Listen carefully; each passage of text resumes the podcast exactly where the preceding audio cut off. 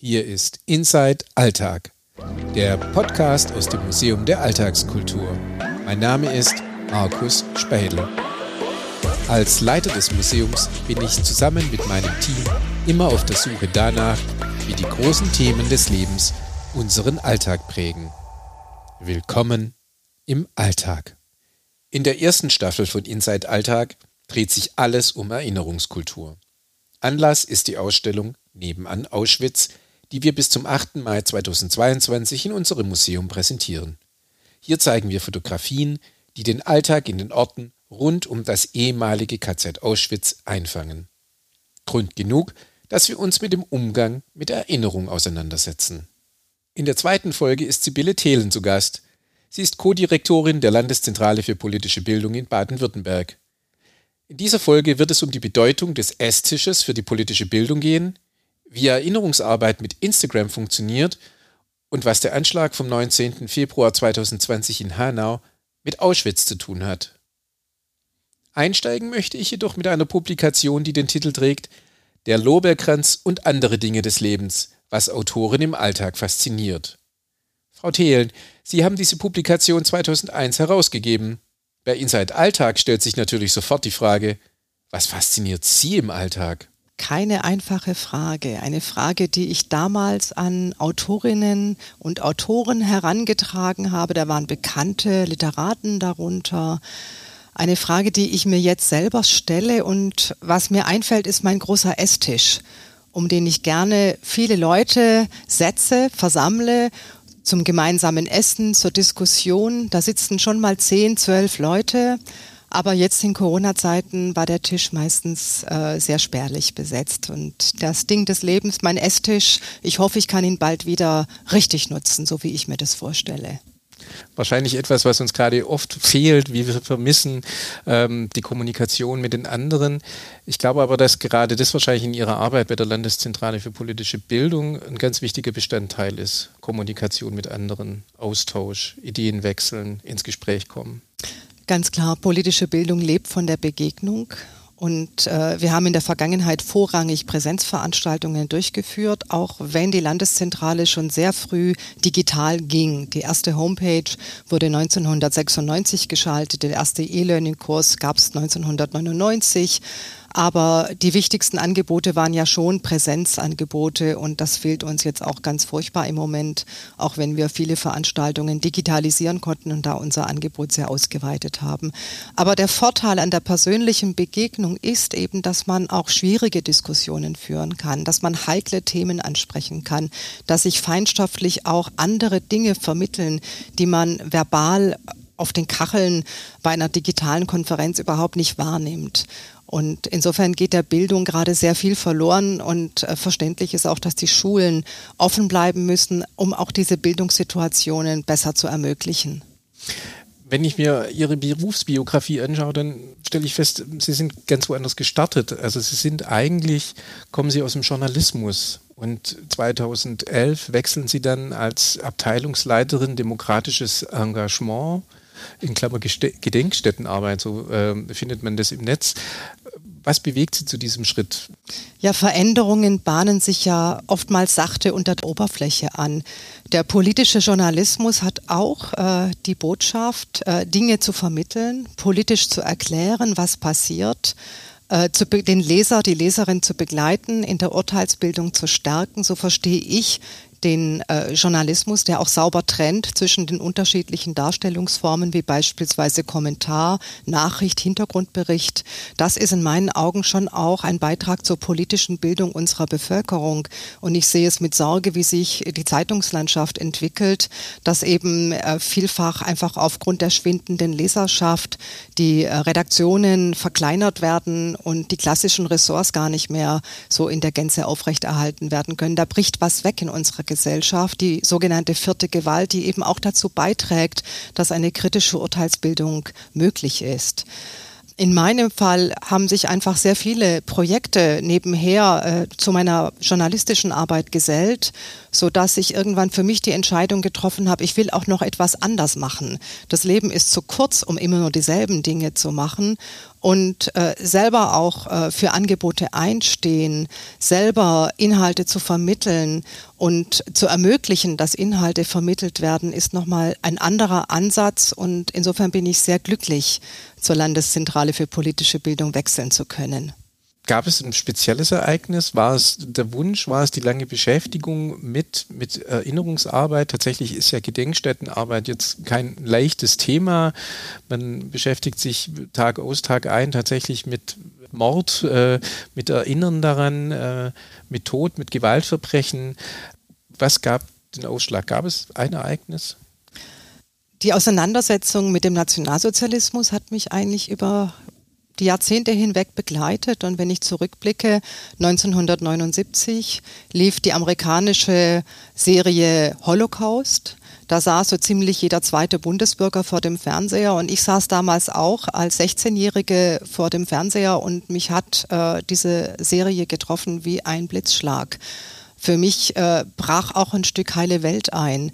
Ich, ich wusste aus dem Geschichtsunterricht schon viele Zusammenhänge. Was aber die Serie vermittelt, ist Empathie für die Opfer und Anteilnahme. Und anhand dieser Biografien, auch wenn die vielleicht weich gezeichnet dargestellt sein mögen, begreift man diese unermessliche Grausamkeit der Vorgänge damals. Und das hat mich sehr umgetrieben und von dem Moment an fing ich an, Fragen zu stellen und mich hat dieses Thema, die Auseinandersetzung mit dem Nationalsozialismus, mit dem Holocaust, auch journalistisch immer wieder begleitet, auch wenn es nicht im Vordergrund stand.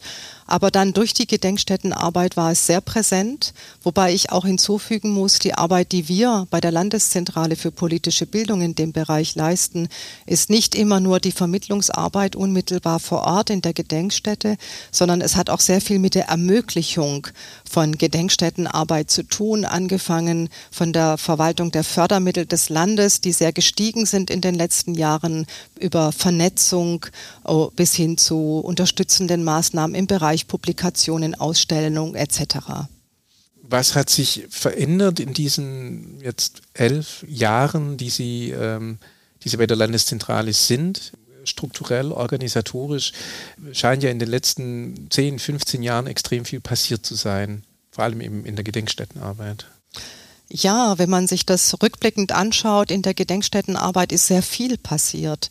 Die Anfänge der Gedenkstättenarbeit auch in Baden-Württemberg äh, lassen sich zurückverfolgen in die 1980er Jahre, sozusagen als Folgewirkung der neuen sozialen Bewegungen nach dem Motto Grabe, wo du stehst, begannen Bürgerinnen und Bürger praktisch in Selbstermächtigung vor Ort zu forschen und sie legten die Spuren des Nationalsozialismus frei, und zwar vor der Haustür, an ehemaligen Tatorten, alte Konzentrationslager beispielsweise, Außenlager vom KZ Natzweiler, Struthof oder auch äh, Synagogen, die ähm, vergessen worden waren, jene 15 Synagogen in Baden-Württemberg, die nicht abgebrannt wurden 1938 und die meistens zweckentfremdet irgendwo weiter existierten. Zum Beispiel in Heigerloch war auch zwischendurch ein Lebensmittelladen, ein Konsum, ein, ein kleiner Supermarkt in der Synagoge untergebracht oder andere waren Lagerstätten.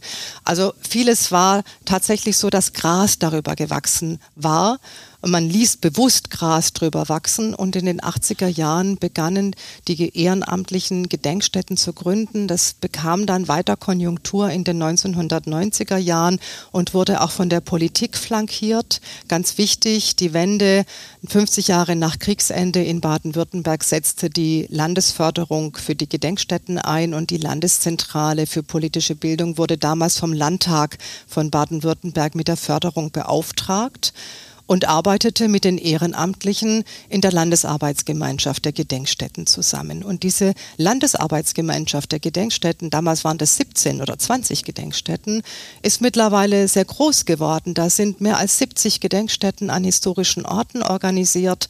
Und es kommen auch viele Gedenkstätten-Initiativen hinzu, die eher ambulant arbeiten, mit ihren Themen vor Ort gehen, an die Schulen. Und äh, diese Entwicklung sich nochmal näher anzuschauen, ist spannend, weil am Anfang stand ja die Erforschung, die Dokumentation im Vordergrund, auch die Kontaktaufnahme zu den Überlebenden, den Zeitzeugen. Und mittlerweile sind Gedenkstätten längst multiple Orte, die sehr stark in der Vermittlungsarbeit sind, in der historischen Vermittlungsarbeit, aber auch Brücken schlagen zur aktuellen Zeit. Also die politische Bildung rückt auch mit in den Blick die Demokratiebildung. Die Arbeit ist sehr vielfältig, sehr komplex und wird immer noch weithin von Ehrenamtlichen geleistet. Und äh, in den vergangenen zehn Jahren sind die Fördermittel deutlich aufgestockt worden, von damals 200.000 auf mittlerweile 1,5 Millionen. Und da sind auch immer noch Sonderposten zusätzlich eingestellt für Baumaßnahmen. Also da hat sich sehr viel getan, auch in der Wertschätzung der Gedenkstättenarbeit, die maßgeblich von Ehrenamtlichen geleistet wurde. Wir haben äh, ja gemeinsam ein Projekt gemacht mit äh, Schülern in Tübingen, die sich eben auf die Spuren des Alltags bei sich in Tübingen gemacht haben, also auf die Spuren äh, im Alltag, ähm, wo der Nationalsozialismus noch sichtbar ist. Und die haben tatsächlich wunderbare Fotos gemacht, Texte dazu geschrieben und äh, das festgehalten. Das ist eine neue Generation, die da auch, glaube ich, einen neuen Weg für sich auch in der Erinnerung finden muss. Trotzdem ist für uns natürlich besonders faszinierend die Auseinandersetzung eben mit dem Alltag und des Erinnerns im Alltag. Und ich hatte sie gebeten, ein Foto auszusuchen, das für sie da besonders dafür spricht. Wir haben jetzt den besonderen Fall, dass dieses Foto tatsächlich nicht in der Ausstellung hängt, aber tatsächlich im Begleitkatalog abgedruckt ist. Aber vielleicht beschreiben Sie einfach das Foto und erzählen nochmal, warum Sie genau dieses Foto ausgewählt hat und was für Sie das Besondere daran ist. Ich kenne die Ausstellung nebenan sehr gut äh, und auch die beiden Fotografen Andreas Langen und Kai Loges.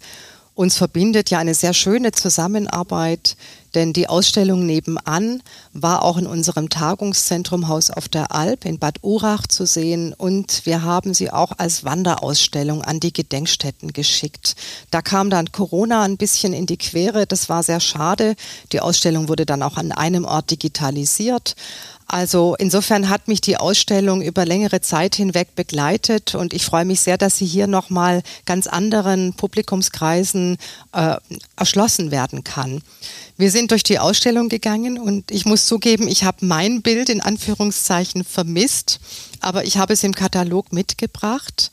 Es ist auf den ersten Blick ein Frühlingsbild, ein kühler Frühlingstag. Man sieht einen Obstbaum, der weiß äh, ist in der Blütenpracht steht und unten ist schon die giftgrüne Wiese zu sehen und alles sieht doch sehr vertraut aus und heimatlich und dann fällt der Blick auf die Betonstele im Vordergrund, die Moos überzogen ist, wie in einem mit einem Tarnanzug fast und in dem Moment äh, wird klar, um was es hier eigentlich geht. Das ist eine der Betonstelen, die dazu da waren, die, das Lagergelände mit Stacheldraht abzusperren.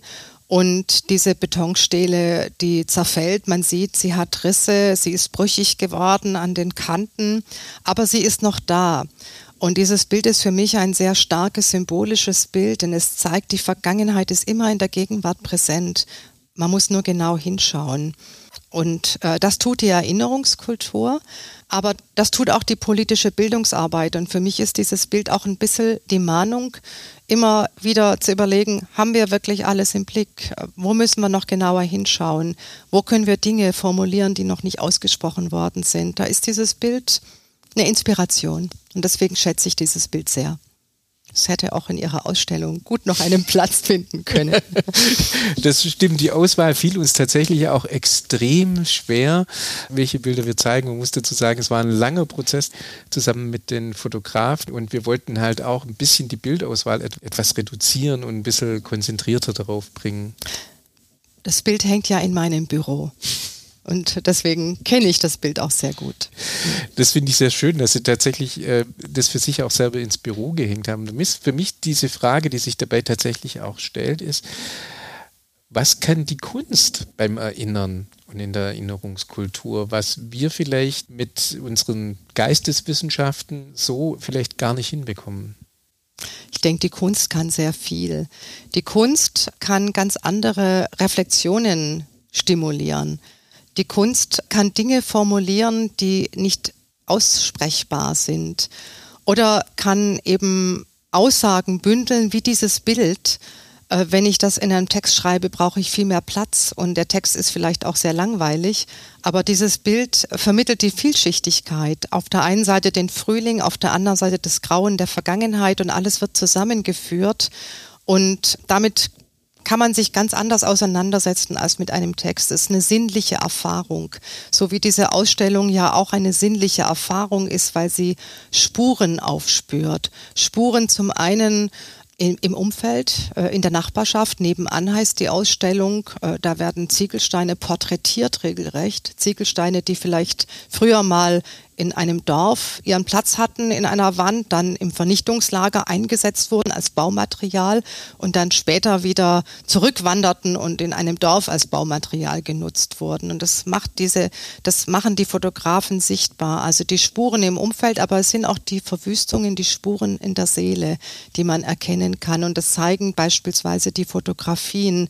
Und ich denke, die Literatur oder auch die Kunst, äh, die Fotografie ist ganz klar Kunst die können nochmal andere Zugänge schaffen, wo wir sonst nicht sprechfähig sind. Und das habe ich auch ganz stark so empfunden bei der Tagung Auschwitz heute, die wir gewissermaßen zum Ende der Ausstellung in unserem Tagungszentrum Haus auf der Alp veranstaltet haben. Da hatten wir die Fotografen zu Gast, die haben nochmal die Ausstellung erklärt.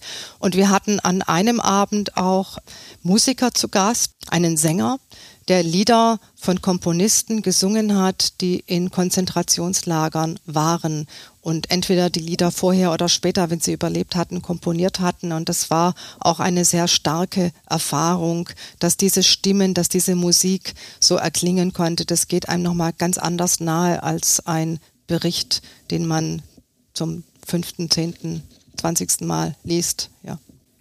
Ja, das äh, finde ich auch immer das Beeindruckende bei diesen Bildern, weil man immer mit diesem Blick äh, knapp daneben, also neben das, was normalerweise auch als Bildproduktion irgendwie vorhanden ist von, äh, von, von Auschwitz oder vom Holocaust, erst dass einem im zweiten Moment eigentlich erst bewusst wird, auf was man da blickt. Und das ist ja genauso auch auf dem von Ihnen beschriebenen Bild so. Es, diese Betonstele könnte durchaus auch irgendwo auf der Schwäbischen Alb stehen und könnte eine normale Viehweide einfach eingegrenzt haben. Aber in dem Moment, wo es eben verbunden wird mit diesem Ort, ist diese Aufladung da, ist dieses äh, intensivere da, mit dem man auf einmal merkt, oh, ähm, hier sind wir an einem Ort, an dem etwas geschehen ist und ähm, das so tiefgreifend ist, dass sich dann auch Raum nimmt in diesem, in diesem Foto oder in diesem Bild.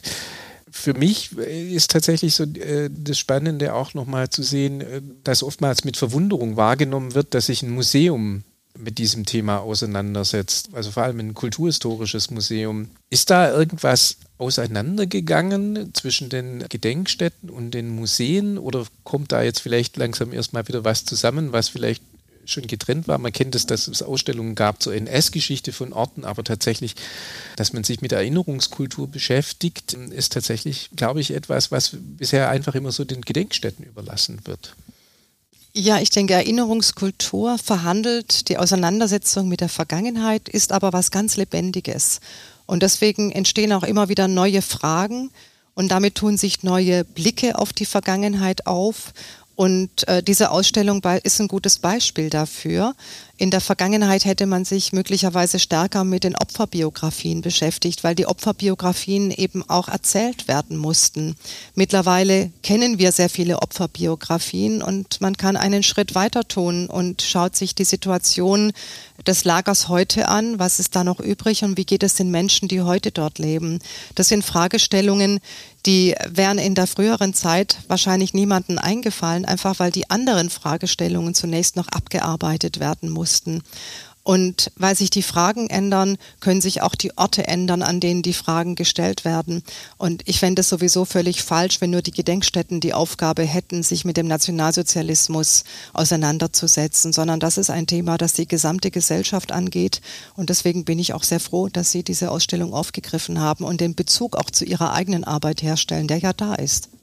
Ja, warum wir auch damals zugegriffen haben, weil wir gesagt haben, äh, Alltag, das ist unser Hoheitsgebiet und tatsächlich müssen wir uns mit diesem Thema beschäftigen. Und für mich interessant war, dass eigentlich dieses Museum in seinen äh, 32 Jahren, die es jetzt gibt, nie explizit mal mit der Zeit des Nationalsozialismus beschäftigt hat, sondern tatsächlich da äh, nicht ganz, aber so immer ein bisschen noch eine Kurve drumherum gemacht hat. Und für uns war das entsprechende Premiere und auch äh, entsprechend waren wir in gewisser Weise aufgeregt. Also können wir das überhaupt und wie können wir das überhaupt? Wir hatten Gott sei Dank zwei zwei äh, Kolleginnen im Team, die schon Gedenkstättenarbeit gemacht haben und dadurch etwas sattelfester insgesamt waren. Wir versuchen ja immer auch bei uns sehr stark, äh, die Leute irgendwie mit einzubinden äh, sie partizipieren zu lassen und tatsächlich auch Kommentare abzufragen, die sie, die sie zu Themen haben. Also wir fragen in dieser Ausstellung, welche Geschichten in den Familien kolportiert werden, was die Menschen über Auschwitz wissen wie sie denken, wie dem Nationalsozialismus oder den Opfern des Nationalsozialismus gedenkt werden soll. Und auch hier habe ich Sie gebeten, sich einen Kommentar auszusuchen. Äh, ähm, und äh, ich finde es ganz spannend, was Sie sich rausgesucht haben. Es ist eine Antwort auf die Frage, was äh, denkst du, wenn du an, also was, an was denkst du, wenn du an Auschwitz denkst? Ja, was verbindest du mit Auschwitz? Ein Ort, an dem ich noch nicht war, hat jemand hinterlassen und ich kann an der Schrift nicht erkennen, ob das jemand älteres oder jüngeres ist. Es sind einfach so Blockbuchstaben. Ich finde das eine sehr interessante Bemerkung, die da jemand dringend hinterlassen wollte. Und ich frage mich, äh, was steckt da dahinter? Ist das äh, ein Bekenntnis dazu, dass man da gar nicht hinfahren möchte?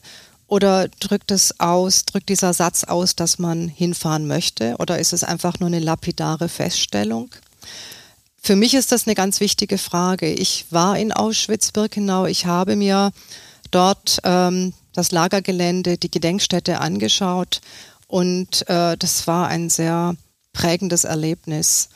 Denn äh, wer nach Auschwitz-Birkenau kommt, der sieht, äh, das Grauen hat einfach überhaupt keine Grenze. Es ist ein unermesslich weites Feld, wohin das Auge reicht, eine Landschaft des Grauens und man geht über Asche.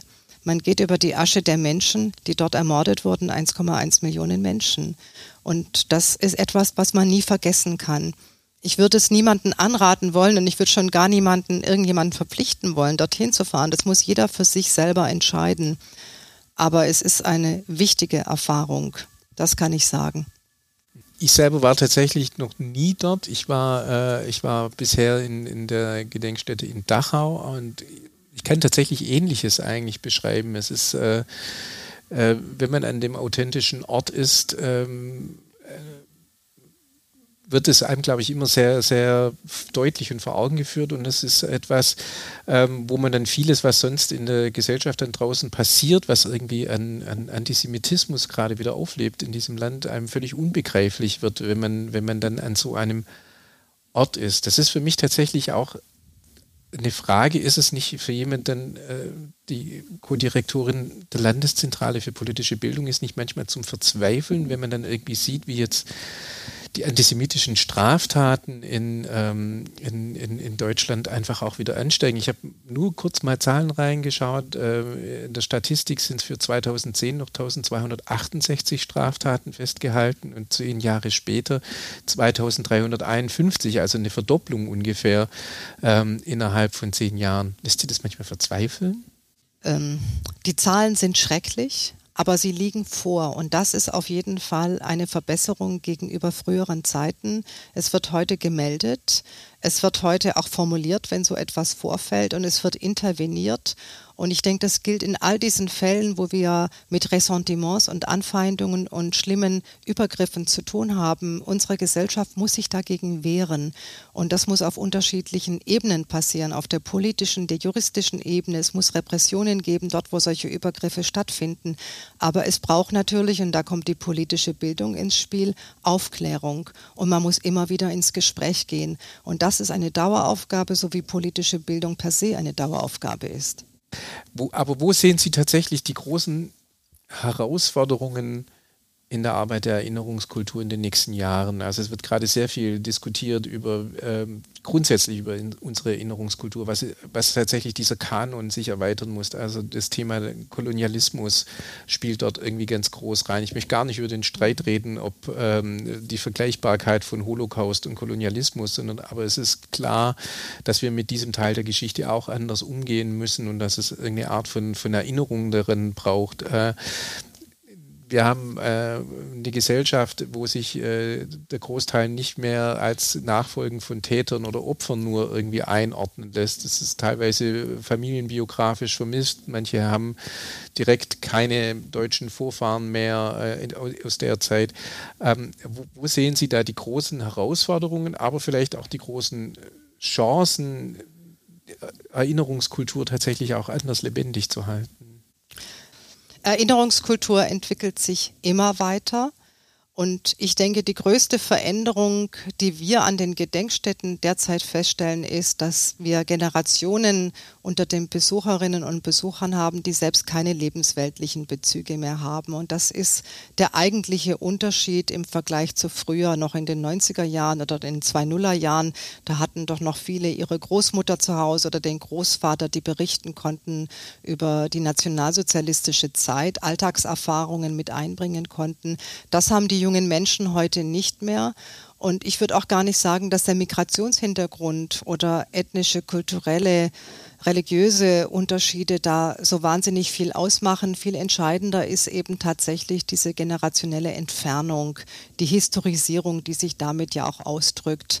Und deswegen muss man anders arbeiten. Man muss diese jungen Menschen anders heranführen an die Geschichte mit viel partizipativeren ähm, Modulen oder auch mit ähm, mit den neuen Medien, die, die, versuchen eben auch was vor Ort zu machen und sie selbst auf Entdeckungsreise schicken oder sie dazu einzuladen, sich mit dem Thema auseinanderzusetzen und Bezüge zu ihrer Situation heute herzustellen. Ich glaube, das ist ein Schlüssel, den man anwenden kann den Sie ja auch in Zusammenarbeit mit unserem Fachbereich Gedenkstättenarbeit angewandt haben bei dem Fotoprojekt Geschichte nebenan. Jugendliche schwärmen aus in der Stadt und suchen nach Orten, die etwas über die NS-Geschichte erzählen und fotografieren diese Orte und nutzen ihre Mittel dazu, um diese Orte festzuhalten und sich dann damit auch auseinanderzusetzen, was dort geschah. Das ist ein sehr kreativer Zugang, sehr partizipativ und auch innovativ.